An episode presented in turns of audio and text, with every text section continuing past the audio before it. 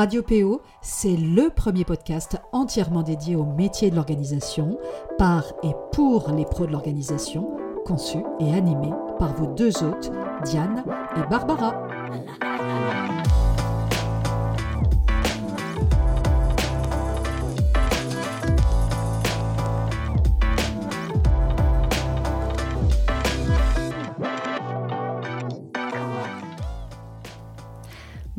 Bonjour à toutes et tous pour ce douzième épisode de Radio PO. On va parler un peu entrepreneuriat, même si le sujet du jour peut en réalité toucher tout le monde. Salariés, dirigeants de petites ou très grandes entreprises, cadres intermédiaires et plus encore, il s'agit du syndrome de l'imposteur. Une fois n'est pas coutume, avant d'entrer dans le vif du sujet, je vais en préciser un peu les contours, histoire d'être bien certaine que nous soyons tous sur la même longueur d'onde. Le syndrome de l'imposteur est un sentiment d'illégitimité, de ne pas être à sa place ou de ne pas la mériter. Il touche notamment bon nombre de personnes qui débutent, particulièrement celles et ceux qui se lancent dans un nouveau métier. Le terme a été inventé en 1978 par deux psychologues américaines, Pauline Rose Clance et Susan Himes, qui depuis ont d'ailleurs déploré le détournement dont leur concept a fait l'objet. En réalité, elles n'ont jamais parlé de syndrome, mais plutôt de phénomène auquel tout le monde pourrait être un jour confronté. Il ne s'agit donc pas d'une maladie, mais plutôt d'un mécanisme psychologique, selon leur propre précision. Et justement, entre 62 et 70% de la population l'aurait un jour expérimenté, à croire que finalement, on ne pourrait guère y échapper.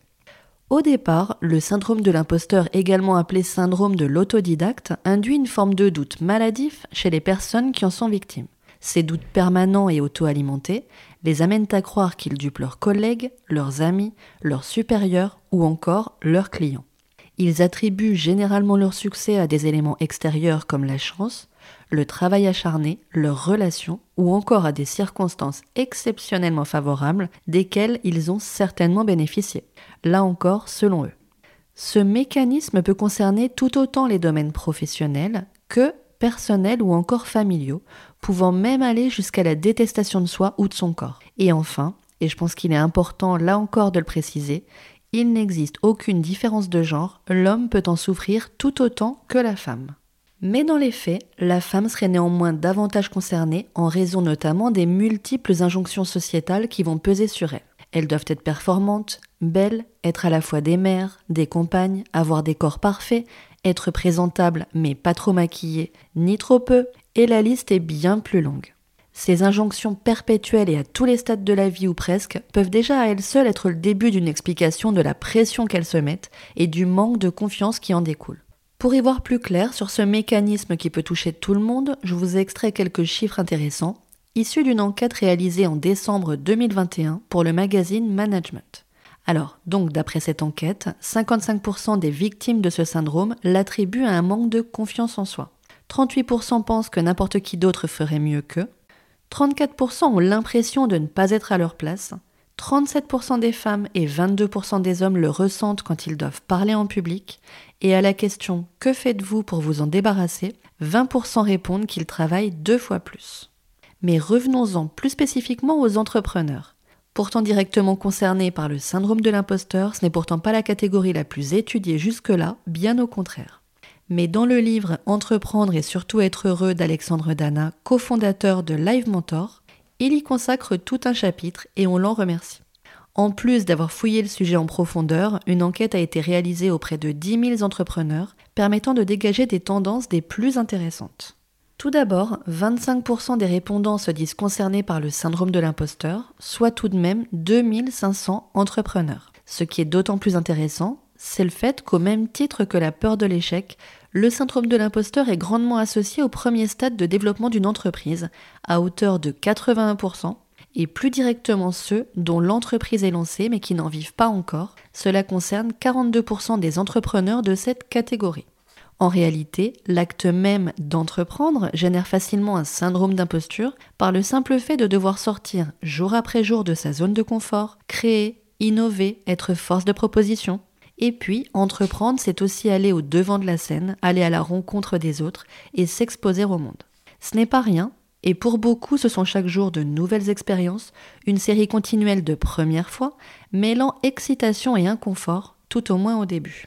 Et les conséquences directes peuvent être par exemple de travailler déraisonnablement pour combler un sentiment d'infériorité, cherchant de cette façon à surcompenser. Et les premiers, en général, à en être victimes sont souvent les perfectionnistes. Une autre conséquence ou stratégie compensatoire consisterait à procrastiner ou même à s'auto-saboter. L'idée étant, puisqu'on se sent incapable de réussir, de renoncer à travailler. Une façon de freiner ses ambitions en ayant réussi à se convaincre de ne pas être à la hauteur. Alors, on peut éventuellement penser qu'il existe toutefois quelques petits avantages à ce syndrome qui consisteraient à ne pas se satisfaire pleinement du travail accompli et ainsi repousser ses limites pour se dépasser encore davantage. On peut aussi penser qu'il nous pousse à rester humble même face au succès et on connaît tous quelqu'un qui, au fond, en aurait bien besoin. Mais ce qui va nous intéresser aujourd'hui, c'est bien d'identifier les clés pour sortir de cette boucle infernale et ne pas s'enfermer durablement dans un système où vous ne sauriez ni tirer parti de vos expériences, ni même vous réjouir de ce que vous avez réussi à accomplir, vous et vous seul. Dans le cadre d'une reconversion et lorsque l'on entreprend, il faut d'abord commencer par renforcer son sentiment de légitimité. C'est à mon sens le point principal et essentiel. De la même manière que l'on ne naît pas organisé, on ne naît pas non plus professionnel, on le devient. Comment? Alors ça peut tout simplement passer par la formation, mais aussi par la pratique. On dit bien d'ailleurs que c'est en forgeant qu'on devient forgeron. Et puis, on a tous un jour ou l'autre été débutants, et ça n'a jamais empêché personne de réussir. C'est plutôt rassurant et encourageant, non? Renforcer son sentiment de légitimité conduit à se sentir capable d'être, de faire, mais aussi d'apprendre et donc de progresser. Pour y parvenir, et comme je le disais un peu plus tôt, vous pouvez tout d'abord vous former pour acquérir les savoirs et savoir-faire dont vous avez besoin. Vos lectures, vos recherches personnelles et plus globalement l'intérêt que vous porterez aux thématiques qui sont les vôtres vont accroître votre niveau de connaissance et votre sentiment de maîtrise des sujets. Ensuite, travailler votre discours vous permettra là aussi d'être plus à l'aise et en confiance dans votre posture de professionnel. Malgré cela, le sentiment de légitimité ou de compétence peut être soumis à de fortes fluctuations selon les cas auxquels on est confronté. Un avis négatif sur vos prestations, un devis classé sans suite alors que vous le pensiez acquis, une personne qui vous dit que vos prestations sont trop chères alors même qu'elle ne connaît pas le marché, ou toute autre situation qui vous ferait douter de vous, peu importe vos qualités et votre excellence.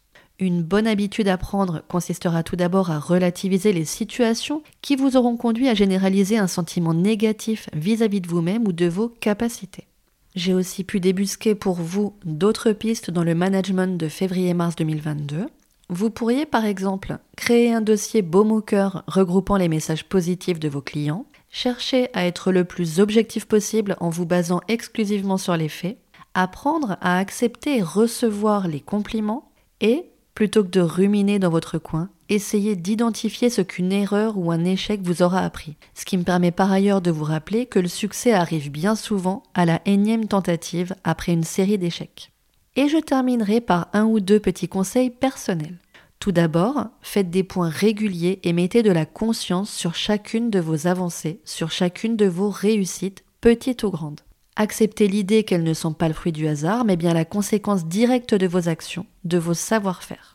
Prenez l'habitude de les écrire noir sur blanc, quitte à les consigner dans un joli cahier, ou même à ouvrir un tableau Excel dédié, et revenez-y à chaque fois que vous douterez de vous. Rappelez-vous aussi qu'en tant qu'entrepreneur, d'une envie de départ, vous avez fait le choix audacieux de vous lancer dans l'aventure, là où d'autres s'arrêtent à leur seule envie. Et ça, c'est déjà une réussite en soi.